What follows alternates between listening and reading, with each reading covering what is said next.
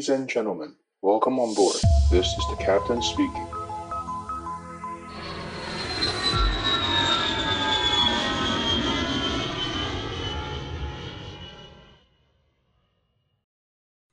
Hello，Hello，大家好，我是可乐教官。今天我们的录音时间是十一月七号，然后预计的播出应该比较晚，大概十一月十二号吧。那我今天呃看到新呃气象预报，好像在未来几天，呃就是说等到播出的时候，应该就天气变凉了嘛。所以我就想要做一个专题，就是讨论那个我们飞机在冬天的时候运运行上有没有什么一些特殊要注意的地方。呃，讲白话一点，就是飞机它怕不怕冷，会不会感冒？OK，那。我记得在前两三集的时候，有听到我们 Cathy 有跟大家分享啊，Bird Strike 鸟击。那呃，我觉得呃，鸟击对我们飞行来说，就是怎么讲呢？一个很特殊的这样呃经验。我自己个人是还没有遇到，就是真的撞到鸟过。但是有一次，我是在呃在做那个算 approach 吧，就是在做准备降落，在进场的阶段。然后那时候我记得我也是大概一两千尺。然后我就看到一只很一个很大的黑点从远很快的靠近，然后就它就顺着我们挡风玻璃往上，然后就飞走了，就就被气流带走，所以没有撞到我们。那那种感觉其实就很像有时候我们开车，记不记得他有时候开车的时候会，比如说到郊区，然后你遇到大蝴蝶，或者是遇到一个什么呃塑胶袋，然后他们会顺着你的那个气流嘛，然后就会。顺着你的引擎盖、挡风玻璃，然后被带到后面去。其实它并没有打你的车，但是就是会很靠近你这样子。所以我那一次的经验就是，我有点吓一跳，就是一个很小的黑点突然间变很大，然后就这样咻就飞走这样子。所以那一次我下来，我们后来下来有稍微检查一下飞机是没有任何撞击痕迹。那我其他同事有就是真的隐形的吸到鸟过，然后他跟我说很好笑，他说那个时候就就。在进场，他也是在 approach 阶段，因为鸟通常不会飞太高，所以通常都是 approach 就起飞阶段会遇到鸟击。然后他说，他说他有 approach 阶段，然后就忽然间，发现奇怪，怎么中秋节到了吗？怎么闻到 barbecue 的味道？就是真的就是烤肉味哦，那种羽毛烧焦，然后烤肉的香味这样子。然后，然后他就看了一看机长，机长看一看他，然后他们两个就说，嗯，可能是 bird strike，然后就开始看一下那个我们。哦，Airbus 在中间有两个有两个 screen，那上面的部分的监控已经不，然后他们就我们有的是 vibration，就是哦、引擎的震动的指数，然后我们就看，哎，好像有飘高了一下，但是后来又没有了，然后我们后来下来就请机务去做检查，就发现说那个叶片上面有沾了一些血迹跟那个毛羽毛这样子，然后后来就是就必须要把飞机停下来做检查，就。我就觉得蛮好笑的，当下的第一个反应居然是怎么好像把有闻到中秋节的味道，所以我觉得这个是其实飞行员对于鸟击有时候我们闻到，我们是靠闻到的，不是看到的。OK，这个是我想要先回应一下我们前几集我们开始有讲到这个鸟击的部分。那我们现在讲冬天，呃，其实老实说，我这辈子飞了大小飞机这么多年下来，呃，几千个小时，我还没有真的厨房冰过，就是没有真正的。像我们好莱坞电影或者像 Discovery 的那个飞机啊，然后有一个车子，然后有一个很大的那个，就是有一个很大的水管，那个就是有点像那个什么哦，起大楼的那种车子啊，或者是工程车，就是修路灯的工程车，然后它会在飞机上撒那个防冻液。就是我我我们公司给我做了很多训练，每一年冬天，包含现在，我们就重新做训练，做了很多很多的复训，但是从来没有真正没有真的去厨房冰过，所以我觉得。还是一个小遗憾。那我记得在去年的时候啊，去年冬天的时候，我本来有一次差一点可以厨房冰，我那那一次超开心的。那一次我记得飞到北边城市，好像是兰州吧。然后出发前一两天，我看到气象，哇，零下欸。然后看到哎，好像有降雨，因为我们需要厨房冰，一定要有降雨，就是下雪或者下雨都可以。那我就觉得哎，好像有机会可以厨房冰，赶快拿书出来再 review 一下，再看一下我们电脑的那个 CBD 我们的那个呃影影片。先稍微 review 一下，然后把我们的那个手册里面厨房冰的那个，呃，因为厨房冰一洒到我们飞机上之后，它有一个时间限制，就是说这个液体撒上去之后，它不是一直有效，它它会根据你当天的下雪严重程度，你的这个天气的冷的程度，它会有一个时间限制。比如说假设啦，我们假设十五分钟，所以你开始用了厨房冰液之后，那你就要算时间，那十五分钟过了之后，你就必须再储一次。所以那时候就想说，哇，赶快先复习一下，然后把这这一页把它 bookmark 起来，可能再过几天用到。结果那天一飞兰州，前一天呃那天早上起来吧，一看啊靠，太阳出来了，日就是天气回升了，变得好像零上个比如说五度十度，然后就没有机会出兵，然后就觉得啊残念，又没有足到兵了。那我可能飞行生涯唯一出兵的经验，可能是不是很正，不是算是真的很正式出兵啊，就是以前在学飞的时候，以前我们在澳洲学飞，呃，在南澳嘛，那南澳的冬天其实就是我们台湾的夏天。那在南澳的冬天，呃，它有时候会有结霜，哦，飞机放，因为我们小飞机都放在户外嘛，然后会有结霜。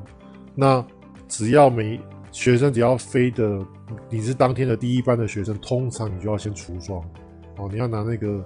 橡胶刮刀啊，然后你要拿那些东西去把那个飞机弄干净除霜，所以。像我以前在学飞的时候啊，冬天我都尽量跟同学换，我不要飞第一班。那你们想说啊，教官怎么这么坏？怎么跟人家换第一班？那人那我同学也不是笨蛋，同学愿意跟我换也是他的考量。那其实同学想要飞第一班，通常是因为第一班的气流会比较稳定。也就是说，如果像你假设你是手感比较不好的，你是呃你在早期，比如说单飞阶段或 PPL 阶段，你的手感比较不好，通常你飞第一班你会飞得比较好。你的表现会好很多。那因为像我自己是自认手感算不错啦，就是我的手上功夫算不错，所以我就觉得说，我飞中午、下午，虽然说有些热队友比较帮皮，那我还是属于可以把飞机控制在一个合理的这个误差范围内嘛，教官可以接受，那我就继续飞，那我就他他没有意见，我也没意见这样子。那所以我就会跟我同一个像我们的一个我们的一个飞行教练啊，他有时候都通常都带三个学生，一天带三个学生到四个学生。那假设那天我可能哦，比如说我今天排到了后天是第一班的飞行，那我的第二班也是呃，就是我同一个教练有三个同学嘛。假设我是第一个，诶，那我就会问同学说，诶，那你要不要想，你想不想飞第一班？那他如果想飞第一班，那我就会去跟教练讲说，诶，那个教练我想要跟我同学我们时间互调，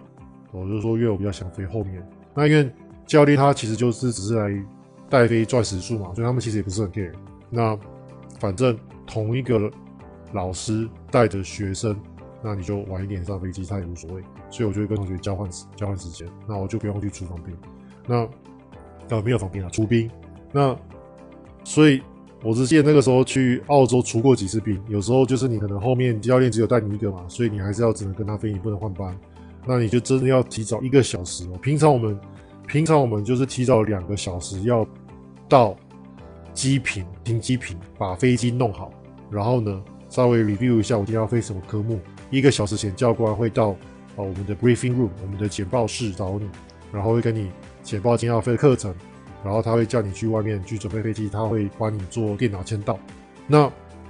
通常是两个小时，我们会去准备飞机，比如说检查机油啊，把飞机的玻璃擦一擦这种。那但是如果你早上第一班，两个小时绝对不够，所以你必须三个小时起床。那我们想哦，通常第一班可能都是七点起飞，所以七点起飞往前三个小时就是四点要起床哦，这个就会有一点有点辛苦，所以我这些都尽量避免比较第一班。那有一次我就是偷懒太晚去哦，那一次真的出房兵就变得时间很赶，那要把那个霜用那个东西把它刮掉，那个真的是我觉得呃真的是蛮辛苦的，那个小飞机的飞行要自己弄真的是蛮辛苦的。OK，那呃。这个是在起飞前的准备，像我们刚刚讲除冰防冰，这是起飞前准备。那如果飞机要放过夜怎么办？因为呃，像我们 Airbus 在手册里面就有提到一个，我们就有一个特殊程序，它就是如果你今天这架飞机要放在户外，那它的手册上特别讲，就是零度以下，我们的那个呃摄氏零度以下。他说，如果你要放在摄氏零度以下，然后你要长时间放，然后呢，你要考虑到这个飞机有可能会解冻。哦，所以它有个特殊的手续程序要让飞行员来做。那基本上，如果当天是零度以下，那如果通常机长都有这个 sense，因为机长大家都很有经验嘛，所以机长就说：“哎，那我们来做这个呃这个特殊程序。”那如果机长忘记了，那我们身为副驾驶，我们是小兵书嘛，我们就要提醒他：“哎，Captain，呃，现在现在是这个温度，那你你觉得有没有需要这样做？”哦，我们就会问他，由他来决定。那这个程序是这样子，以我们三二零来说，这个程序就是。首先呢，我们在飞机有电的状态之下，比如说我们今天飞机已经确定要 parking，我们要把这架飞机 secure 起来，然后要放一整个，要放一个晚上，或者放两放好几天。那我们就会做做一件事，就是第一个，我们会在有电的状况之下呢，我们会有我们在呃头顶的 panel 上，我们会有一个那个按钮，它是第一群的按钮。那这个第一群按钮按下去之后呢，它会把所有的阀门，就是哦、因为我们在 landing 之后会有很多阀门会打开，那这个第一群阀门就把这个门门关起来啊，比如说空调的门啊，然后这个加压的呃加压调节舱门这个门，他们全部都自己把它关起来。那这些阀门关起来了之后呢，呃，我们就会呃把这个手刹车把它松开哦，因为大家想嘛，手刹车它是靠液压把这个刹车片跟刹车盘夹起来。那你如果放过压可能会解冻，有水汽的话可能会解冻，你最后放开的话可能放不开，所以它会有要求是你要把手刹车放开。那手刹车放开了之后呢，这个时候我们就可以开开始执行断电程序。我们就会把，比如说，如果你有接地面电源，或者你有你你有使用 APU，我们就把这个东西关起来。关完之后呢，最后一个断电的程序就是把电电池的这个，因为我们大飞机，呃，小飞机其实也是一样啊，大小飞机都一样，就是我们的这个电瓶的充电会有特殊的，呃，特别的按钮，就是我们可以控制电瓶要不要供电，我们也可以不要让由电瓶供电。虽然我们通常都是，呃，离开飞机前会把它关起来，呃，会把它断开，把电瓶断开。那在我们断开电瓶之后呢，我们就会把我们刚刚这个第一群的这个按钮再把它按回去。那这样做的原因是这样子，因为我飞机已经断电了，所以这个按钮其实是没有供电、没有用的，所以它不会控制任何东西。但是等到明天另外一班飞行，或者明天我们自己来接这架飞机的时候，我只要把这个电池的这个这个控制开关一打开，电瓶就会供电。电瓶供电，这个这个第一群的按钮它就会重新呃可以控制这些阀门。那因为我已经把它拖回去了嘛，我已经把这个第一群的这个呃按钮取消掉了，所以我本来强制把它关起来的阀门，他们就会自己重新打开。那这个阀门要关起来，原因就是因为它要让冷空气隔绝于飞机外面，不要让它从这些阀门进到飞机里面这样子。然后呃，把我刚刚讲断电了之后，把这个第一群的这个按钮把它重新把它按开，就就是把它关掉。然后呢，再把这些所有的这些啊、我们飞机有很多探头嘛，比如说我们有。呃，皮托管，呃，皮托管就是侦测空速的皮托管。我们有 steady port，我们有静压孔，我们有这个呃空气温度的这个探头。那我们就要把这些东西全部遮起来。那这个东西当然不会由飞行员做，都是由呃机务来做。那这个东西全部弄好之后呢，我们还提醒机务，我们要提醒跟他说，哎，你要记得等一下要把这个呃飞机的水箱把它卸空。因为我们像我们三二零来说，我们呃给乘客洗手的水是有一个清水箱，是干净的水。那基本上这个水箱它的容量是两百公升，然后这个水箱的水啊，它是每我们每一次飞行前，基本上是每一次飞行前我们就会请地勤把它灌满。哦，那其实这里不用我们特别去讲了，这个公司他们大家都配了很久，他们自己都会，你一落地他们都会自己来帮你处理这些事情。只是因为像现在我们是新冠肺炎，那我们现在常飞货机嘛。那我们货机就不会载这么多乘客，所以那个两百公升的水啊，常常会用好几次、好几天，所以就变得后来他们就不会主动来灌，他们会上来问说：“哎，Captain，你们要不要灌水？”或者是说，像我有时候一上飞机，我看到那个荧幕上，因为我们从左边的最前面那个门，我们叫 L1 门，一上飞机就有一个那个空服员屏幕，那个荧幕，那个荧幕上面就会显示你的清水还够不够，然后你的那个废水，比如说你那个马桶的水，它是不是快满了要抽？那这个荧幕上面都会显示，有时候我看到了，哎，这个水低于可能剩三分之一或剩四分之一，我就会跟地勤，我就会请机务或地勤加过来，我就说比一下荧幕给他说，哎，这个水好像没了，快可以可以加了，我就不用他们问我，我就直接跟他讲，我我也不用他来问机长，因为这个是小事情，我就不用去麻烦机长，反正水快没了就叫直接叫把它加满。那这个水箱两百公升，如果有剩，就必须在，如果你确定呃确定这个温度太低了，可能会结冻的话，你就必须在。呃，下飞机之后，或者下飞机的同时，你要跟地勤讲说，哎，你们要把这个水箱放空。那我们飞行员因为不用管这么细节，我们只要跟他们讲说，哎，我们有跟你讲哦，水箱要这样做，那他们就会去处理。那其实讲这个也只是 just in case，就是我确保他们要被我们通知要做这件事情。但是其实因为说实在，因为航空公司每天都在飞嘛，因为我每天都飞很多班，所以其实这些修飞机的机务大哥们。他们也很专业，然后这些地勤人员他们都很专业，他们知道自己要干什么事情，所以其实你讲只是 reminder，他们就一定准备要做，他们甚至可能已经在做，所以这个其实就只是一个呃通知。那为什么我要通知，并不是我我担心他们不做，而是因为手册上有告诉我说我要通知他们，所以我就必须按照手册来通知他。那以后如果比如说电电接飞，他们忘了把这个水放掉，那至少我问心无愧，我就说，哎，我要按照手册再通知谁谁谁，那这个责任就不在我身上啊，因为我们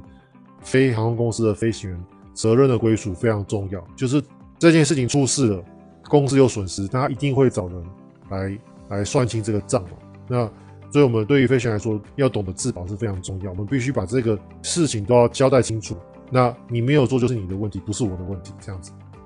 OK，那这个就是在冬天的时候，我们如果认为飞机会结冻，我们就必须做这个呃手续。那所以由此可知，飞机其实是很容易被冻坏，它真的会感冒。那我记得像我们公司有那个从北边来的机长，蒙古机长，我跟你讲，这些北边来的人，他们的那个，我是觉得他们的皮肤、他们的那个温度感知受器都坏掉了。怎么说？之前我有朋友他们是俄罗斯人。然后那个时候他们来台湾玩，我就带他们去啊、住饭店嘛，就是住桃园的饭店，还有游泳池。我还记得那时候是三四月，非常的冷，就是比现在再凉快一点哦。就是说你穿短袖短裤，你会觉得不太行，你需要加一件薄薄外套这样子。那我就带他们去住饭店，然后那天他们就说：“哎、欸，走，我们去游泳。”然后他们就换了泳裤哦，然后就也不是泳裤，就是沙滩裤嘛，就跳下去跳游泳池。然后我心里想说。靠！现在寒流来这么冷，我要穿长袖，然后你们这样跳下去，然后脑子有没有坏掉？小朋友说：“哦，不，好温暖哦！”我给他跳下来，大家一起游，他们他们就真的是感觉就是很 enjoy 很温暖的感觉。那几个俄罗斯人，还有东呃东欧的白俄罗斯、哈萨克，然后我就想说，我就半信半疑嘛。那因为我当初也换了泳裤，然后我就想说，我就不太相信，我就用脚去踩踩看那个游泳池，靠，超冷，根本没加温。那个游泳池应该只有十度吧？那个水十度十五度。根本下不去，好不好？那个你膝盖以上根本上不下不去。我就说哦，不行不行，我放弃。对，那我都觉得这些从北边来的人，他们的皮肤上的那个温度感知器可能都坏掉了。那我要讲就是我们公司的这个蒙古机长，他是蒙古来的蒙古人。他说他以前在蒙古飞啊、他有飞在蒙古有飞 A D 啊，然后有飞，我记得好像是飞七三七，哎，飞三二零。那那不是 AT 啊，Dash A 哦，Dash A，现在台湾没有了，以前早期利用的。Dash 就是跟 ATR 很像，它是 Turboprop，它就是螺旋桨的飞机，也是在七十几个人、八十人左右。那他说那个时候他们在蒙古冬天的时候都是常常零下负四十几度哦，所以他们的那个 Dash 就是只要晚上的时候会直接拉进机棚里面，他们不会放在把飞机放外面过夜，因为飞机容易冻坏掉。他们就把飞机拉到机棚里面，然后呢，他们会在机棚里面检查飞机。哦，他们会在机棚里面把飞机先上电，然后检查，但是不发动，什么东西都不能发动。然后赶快检查完之后，然后就都大家都确定好 OK 了之后呢，好，把机棚门推开，然后赶快把飞机往外推，然后一往外推，就可以赶快先发动那个我们讲 APU 嘛，就是小发电机。然后呢，赶快让乘客上飞机，因为 APU 的暖气不够不够热，飞机会会容易太冷，所以赶快让趁客人上飞机，把客人全部赶上飞机之后，赶快发动引擎，然后把暖暖气开到最强。所以他说他们以前都是从那个。机棚推开的那一瞬间，他们都是在抢时间，因为你放太久了，可能飞机就被冻到不能不能，呃，就会很多问题发不起来这样子。那事实上，我看到的很多文章跟很多我们机务大哥分享的，他们就是北边的这些呃维修人员，他们说常常说就是飞机早上啊，呃重新上电发完 APU 之后，会很多错误讯息，就是各种 sensor 被冻到，就是宕宕机了，可能你需要把它稍微把它。用手把它搓一搓，或者是怎么样，或者是重新把它重新上电、复电、上电、复电这样子，所以他们就是呃断电、复电这样子，所以他们就是要做很多事情，要把这些故障的这个代码把它排除掉。那这个东西是我真的以前都不知道，因为以前就算我在很冷的地方，因为我也不会去接，我不会去上电嘛。就是这个东西通常等到飞行员到飞机的时候，其实几乎都已经把我们的 APU 发动，已经把暖气打开了。所以这件事情也是我看了我们机务大哥分享才知道说，哦，原来冬天。飞机务大哥们在第一次把飞机上电的时候，会很多错误讯息，他们必须赶快趁飞行员来之前把这个错误代码排除掉，甚至有时候呃排除不了，还要换飞机哦。所以这个就是我觉得哇，原来飞机真的是蛮怕冷的。对，呃，冬天的我们冬天的这个呃话题讲完了，那我最后来讲一个，就是哦、大家有没有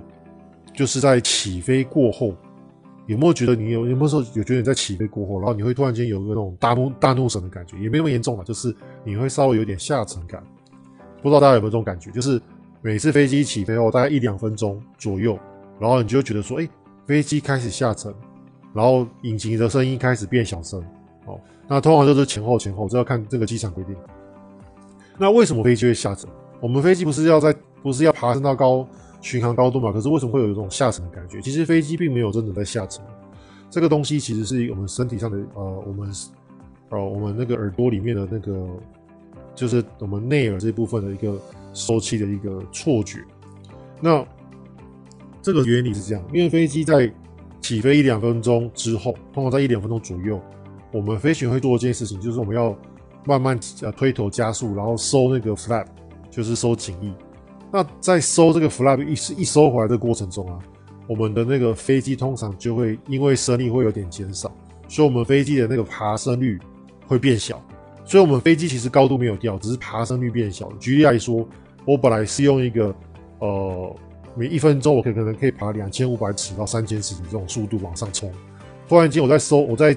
低头加速，然后我在收 flap 的过程中，我可能爬升率只剩两百尺、五百尺，所以，呃，你本来是一个你被压在座位上往上爬升的状况，突然间，诶，飞机